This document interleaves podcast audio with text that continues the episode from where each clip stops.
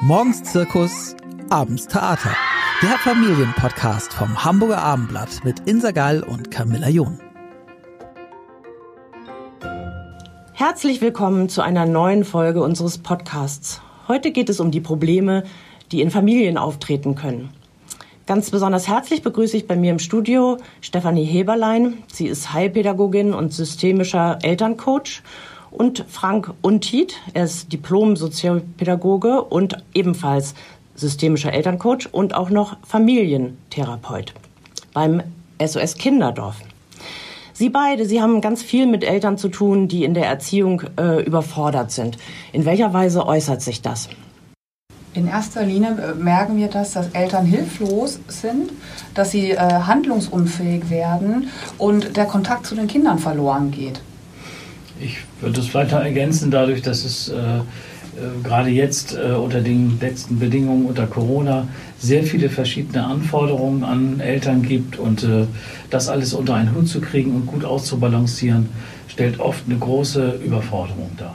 Das kennen wir ja alle, ähm, also von Homeoffice, eben der Arbeit, die erledigt werden muss, über die Kinderbetreuung, die vielfach zu Hause stattfand, weil Schulen und Kitas geschlossen waren, bis hin zu vielleicht auch noch der Betreuung älterer äh, Angehöriger und das Ganze im Lockdown mit teilweise auch erschwerten Bedingungen an den Arbeitsplätzen. Wie äußert sich das denn äh, genau? Also wie zeigt sich die, die Überforderung der Eltern? Haben Sie da Beispiele? Es, äh, also was mir so grundsätzlich dazu einfällt, ist, dass es sehr schwer ist, äh, eine Balance zu finden zwischen einer Freiheit, äh, die wir in unseren Werten ja haben, in der Erziehung für die Kinder und gleichzeitig notwendige Grenzsetzungen. Das ist äh, extrem schwer. Das macht sie an vielen Beispielen deutlich. Äh, Thema Medienkonsum, äh, Höhe des Taschengeldes, ähm, wie lange kann ich draußen bleiben. All diese Dinge müssen oft mühsam ausgehandelt werden. Und vor allen Dingen hat sich das noch, noch mal deutlich gemacht in der Schule durch das Homeschooling, dass die Eltern im Homeoffice waren und dass Schule eben nicht mehr gelaufen ist und dass die Kinder auch keine Arbeitshaltung mehr hatten oder die Jugendlichen, weil sie einfach eine Stunde im Homeoffice oder Homeschooling beziehungsweise waren und das war's. Und jetzt mit dem Beginn wieder der Schule hat man das gemerkt. Ähm, was sind denn das ganz konkret für Probleme, mit denen die Eltern jetzt zu Ihnen kommen? Also ähm, die sagen ja wahrscheinlich nicht nur, mir, also vielleicht sagen die, mir wird das alles zu viel, aber das äußert sich in den Familien ja vermutlich auch mit, also mit manifesten Problemen, oder? Viele Eltern haben mit den Jugendlichen zu Hause so richtige Machtkämpfe. Um wann kommst du nach Hause, geh pünktlich in die Schule, mach deine Hausaufgaben. Also ganz alltägliche Dinge, die einfach nicht mehr gelaufen sind. Und dann die Eltern, äh, die sagen, ich bin ohnmächtig. Ich, ich weiß nicht, wie ich zu meinem Kind wieder komme und äh, dass mein Kind auf mich hört. Und ich denke auch, äh, dieses Thema viele Bedürfnisse zu haben, diese ganzen Bedürfnisse auch irgendwie zu befriedigen, den Kindern irgendwie entgegenzukommen, ähm, gleichzeitig aber auch bestimmte Anforderungen zu stellen, vielleicht auch manchmal ein schlechtes Gewissen zu haben, zu wenig Zeit für die Kinder zu haben, gerade in diesem Spagat mit Homeoffice und Kinderbetreuung. Das kann Eltern schon auch mal verleiten, äh, ein bisschen zu gewähren zu sein und dann ja, nehmen manchmal ungute Dinge ihren Lauf. Also so im Grunde sich weniger zu kümmern oder auch mehr zuzulassen und das schleift, schleift sich dann so ein. Das schleift sich an. dann so mhm. ein, richtig, genau. Äh, gibt es da auch eine Gewaltproblematik manchmal? Ja, das gibt es durchaus auch. Also Rangeleien, Schubsereien, äh, auch Beleidigungen und sowas, das kommt sicher schon mal vor, so weil eben das Thema äh, ist auch ein großes Thema bei uns, einfach das äh, Thema Autorität. Wie äh, kann man als Eltern heutzutage noch irgendwie eine gute Autorität sein, kann Stärke zeigen, kann Präsenz zeigen, Führung zeigen, die mit Erziehung eindeutig zusammenhängt, ohne aber in in, in, die 1950er Jahre zurückzufallen. Also nicht autoritär zu sein und auch natürlich nicht gewaltsam äh, mit Gewalt zu erziehen. Richtig. Ja, wie geht das denn? das wollen wir alle gerne wissen. Ja, das stimmt. Also eines unserer zentralen Worte dafür ist das Thema Präsenz, dass die Eltern äh, vor allen Dingen anwesend sind im Leben ihrer Kinder, eine Rolle spielen, sich nicht in Machtkämpfe verwickeln, sondern eher Position beziehen, standhaft bleiben, nicht Dinge auf einmal und ad hoc lösen zu wollen, sondern eher zu sagen, ich bin damit nicht einverstanden, äh, ich spreche mich nochmal mit Papa oder Mama ab oder und äh, komme dann nochmal auf dich zu. Das Thema ist noch nicht durch. Präsenz, das klingt ja auch ein bisschen nach äh, Zeit haben und Zeit, die man dafür sich nehmen muss. Ähm, da stoßen manche Eltern vielleicht an ihre Grenze, weil sie äh, eben beruflich eingespannt sind. Das Zweite, was mir dazu einfällt, ist, dass manche ähm, Jugendliche, so wenn sie in der Pubertät sind, jetzt auch gar nicht so viel Zeit verbringen möchten mit, äh, mit ihren Eltern. Also dass das ja. manchmal so ein bisschen man so nebeneinander her vielleicht lebt und äh, man Glück hat, wenn man sich dann nochmal zu Mahlzeiten trifft, so ungefähr. Auch wenn man als Elternteil vielleicht sich wünscht, dass es mehr wäre. Was macht man da denn? Ich glaube, dass es jetzt in der Corona-Zeit sehr deutlich wurde, dass die Pubertierenden, die eigentlich in Autonomie, weg von zu Hause, zu Hause mit den Eltern auf engem Wohnraum eingesperrt waren, sagen wir es mal so. Es war ja nichts mehr anderes möglich und dass das für beide Seiten sehr, sehr anstrengend war, zu sehr vielen Konflikten und Machtkämpfen geführt hat. Und äh, wir arbeiten eher mit Eltern auch nochmal an der Beziehung zu dem Kind äh, an, anzudocken. Es gibt Beziehungen und da wieder einen guten Kontakt herzustellen. Nicht dann, wenn die Konflikte hochkochen, sondern da auch drei Schritte zurückzugehen, zu sagen, ich habe jetzt keine Lösung, ich schmiede das Eisen, wenn es kalt ist, ist auch ein Sprichwort von uns, zu sagen, okay, ich komme in Ruhe nochmal darauf zurück, wir müssen das nochmal klären. Jetzt bringt es nichts und ich habe auch aktuell keine Lösung. Also in der Situation nicht zu eskalieren, sondern genau. nochmal kurz sich zurückzunehmen und dann äh, ein bisschen Gedanken sich zu machen, genau. vielleicht wie man es dann und, besser anspricht. Und dass auch die Eltern ein Team sind. Also das war für uns auch immer wieder nicht... Äh, dass ein Elternteil mit dem Kind gut kann und der andere nicht, sondern ganz wichtig ist es bei uns, dass die Eltern eine gemeinsame Haltung haben, gemeinsam diesen Weg beschreiben und in Beteiligung mit dem Kind, mit dem kind gehen. Das sind ja schon mal ganz äh, hilfreiche Tipps. Noch mal ganz kurz zurück zu der Zeit. Sie sagten eben Präsenz zeigen. Also wie äh, wie nimmt man sich Zeit, wenn man sie halt nicht unbegrenzt äh, zur Verfügung hat? Ähm, das kommt, glaube ich, gar nicht unbedingt so sehr auf die Quantität an, sondern auch eher auf die Qualität. Dass ich dann auch wirklich mal, und sei es vielleicht nur für drei Minuten, Dinge, was ich gerade zu tun habe oder wo ich denke, ach, das muss ich jetzt so schnell machen, das lasse ich einfach mal wirklich für drei Minuten liegen. Ich denke, das kann ich mir erlauben. Und dann widme ich diese drei Minuten wirklich meinem Kind und rufe sozusagen nicht vielleicht durch die Wohnung, komm mal hier, mach mal dies, sondern ich lege meine Sachen hin und gehe zum Kind hin. Und das Handy natürlich sowieso weglegen, ne? Bei so einer Gelegenheit. Das wäre klug, ja, das stimmt. Aber ja. diesen Weg auf das Kind hin zu tun, wirklich da sein, auch physisch präsent sein und nicht äh, alles so irgendwie äh, auf Entfernung regeln wollen, das ist nicht gut. Also direkt, direkte Präsenz ist hilfreich. In den Momenten, glaube ich auch. Es geht ja. gar nicht um die Zeit stundenlang oder jetzt, ne, sondern es geht wirklich manchmal wirklich im Alltag um ein paar Minuten und die Kinder spüren das. Das ist was, was wir mit Eltern auch erarbeiten, die sagen, oh, mein, mein Kind, wenn ich nebendran stehe, auf einmal reagiert das. Wenn ich durch die Wohnung rufe, sagt es 20 Mal, ja, mache ich gleich. Mhm. Und wenn die Mama nebendran steht und sagt, ja, ich warte jetzt, bis du es gemacht hast und zwei Minuten, dann funktioniert es manchmal. Ähm, Sie beide leisten ambulante Hilfen äh, mhm. für das SOS Kinderdorf. Was ist das eigentlich? Das ist ja im Grunde so ein technischer Begriff, oder? Ambulante Hilfen heißen eigentlich, dass die Kinder, also wir betreuen und begleiten, unterstützen Familien, wo die Kinder noch zu Hause wohnen, im häuslichen Kontext.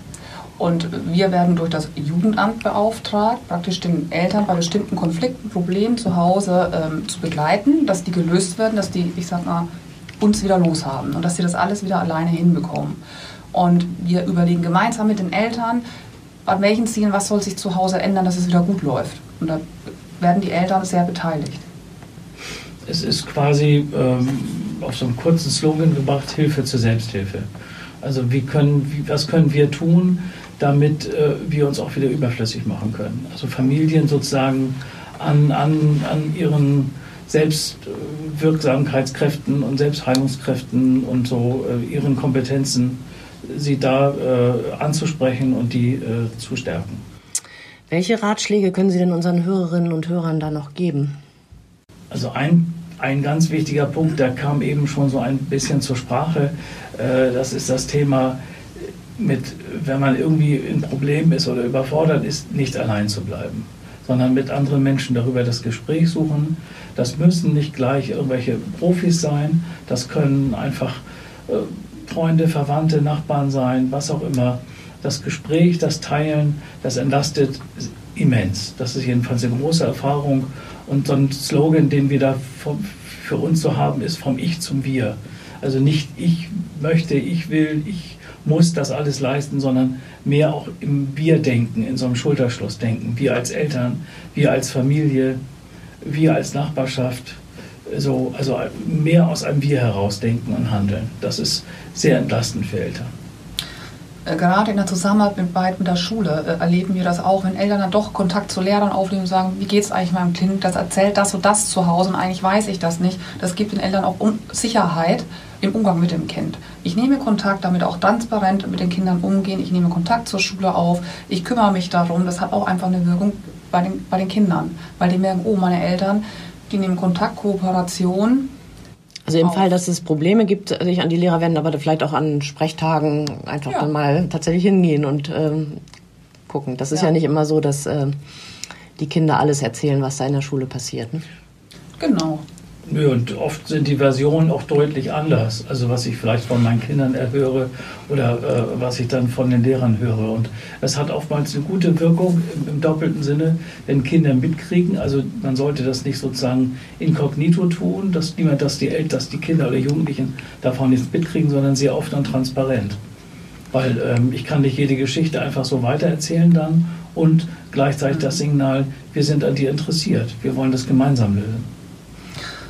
Was auch noch ergänzend dazu kommt als Ratschlag, ruhig bleiben. Ich glaube, gerade in den Eskalationssituationen passiert es Eltern oft, dass berichten die uns zumindest, dass sie mit einsteigen, dann auch lauter werden, dann zu sagen, dann ist es ein Machtkampf. Und da zu sagen, okay, ich merke, wir kommen hier jetzt nicht weiter, wir müssen darüber nochmal ein anderes Mal reden, weil wir beide emotional aufgewühlt sind. Und darauf zurückkommen, wenn die Situation wieder ruhiger ist. Um dann mehr Souveränität vielleicht auch zu gewinnen ja. als Elternteil. Ne?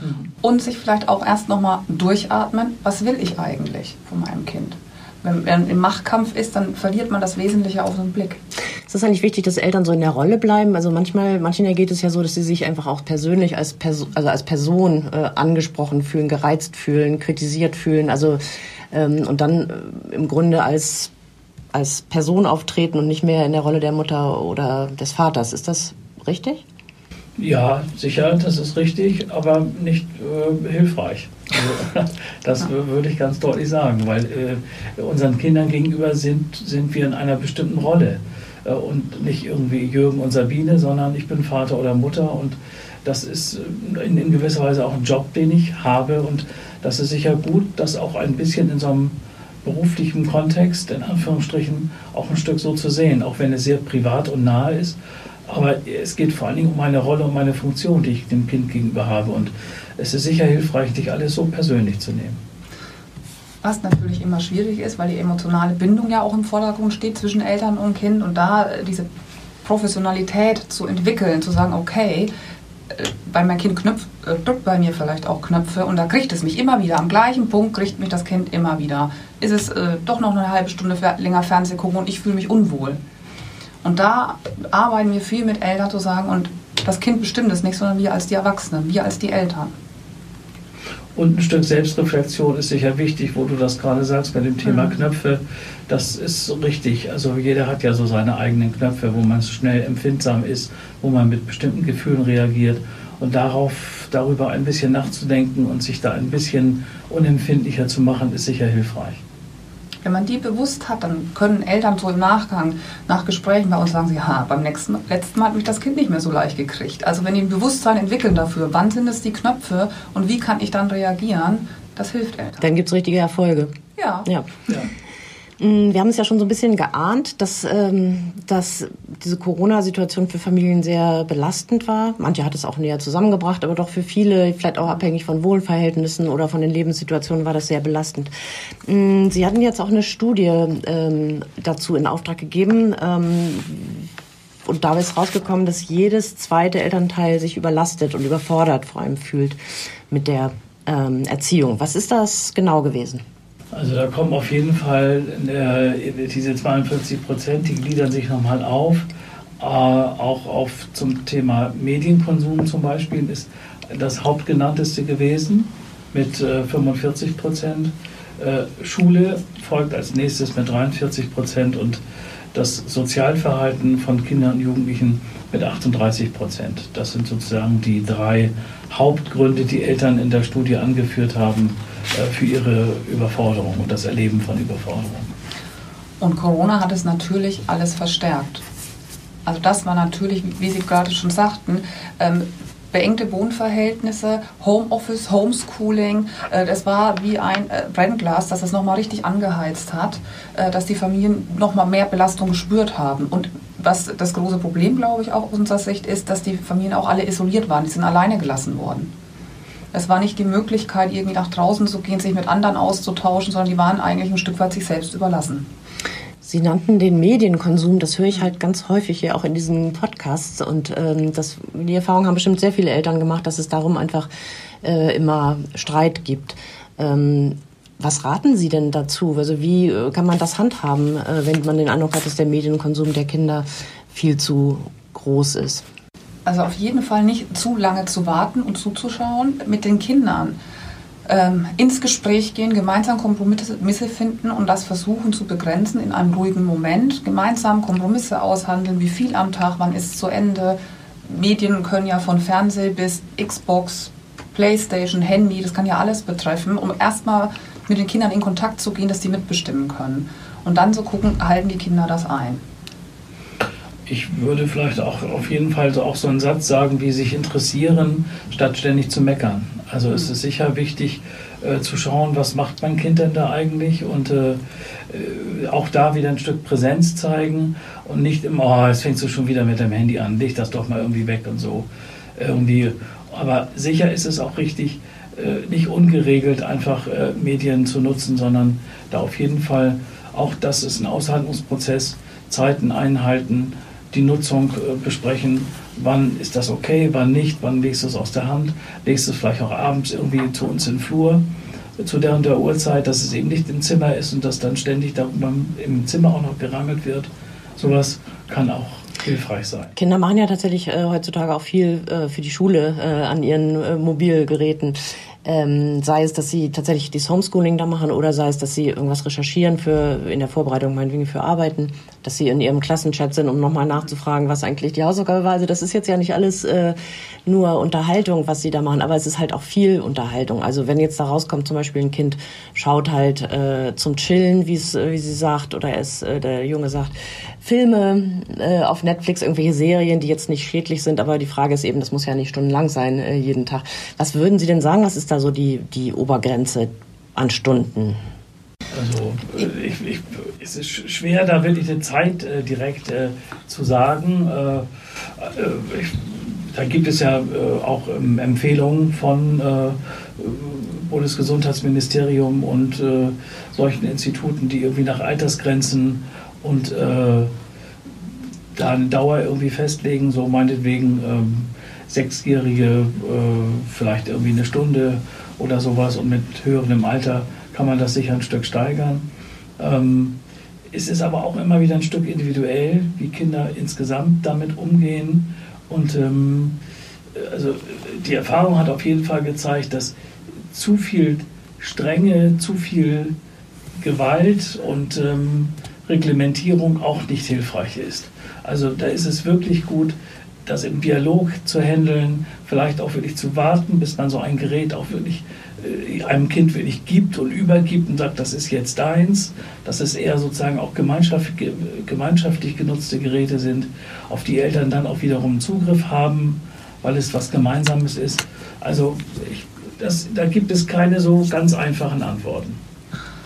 Ich glaube auch, um das nochmal zu ergänzen, ist das Gleichgewicht im Alltag muss stimmen. Wenn es nur noch um Medienkonsum geht und es gibt keine Sozialkontakte, kein Sportverein mehr, gar nichts mehr, dann ist es natürlich schon, dass man Sorgen hat ist aber ein Ausgleich da. Der, was weiß ich, wir haben auch Jugendliche, die dann dreimal in der Woche zum Fußballtraining gehen. Und es gibt einen Ausgleich und Sozialkontakte. Kann man das anders handeln? Und wenn es schon so weit fortgeschritten ist, dass es nur noch um Medienkonsum und nicht mehr, ich kann nicht mehr in die Schule, weil ich muss nachts durchspielen, dann würden wir auf jeden Fall empfehlen, Beratungsstellen aufzusuchen, weil dann muss hingeguckt werden, aber auch gemeinsam mit dem Jugendlichen. Das wollte ich ohnehin fragen. Also wir hatten jetzt über verschiedene Probleme gehört und Sie hatten ja auch viele wertvolle Tipps dazu. Aber wann ist denn der Zeitpunkt gekommen, dass Eltern sich tatsächlich von außen Hilfe holen sollten, also jetzt über die Familie oder die Nachbarschaft hinaus? Wenn wirklich äh, das Gefühl da ist, dass ich schaffe das nicht mehr und ähm, äh, ich habe irgendwie einen Zugang zu meinem Kind oder unseren Kindern irgendwie verloren. Ähm, ich die, die hören nicht mehr auf mich, ich kriege auch keine gute Verbindung mehr zu denen hin, äh, dann ist es mit Sicherheit so, dass es notwendig ist. Weil ich selber möchte ja wirksam sein mit dem, was ich tue als Vater und Mutter. Und die Kinder brauchen natürlich auch eine entsprechende Aufmerksamkeit und Fürsorge. Und wenn das auseinanderfällt und das nicht mehr gegeben ist, dann muss Hilfe von außen her.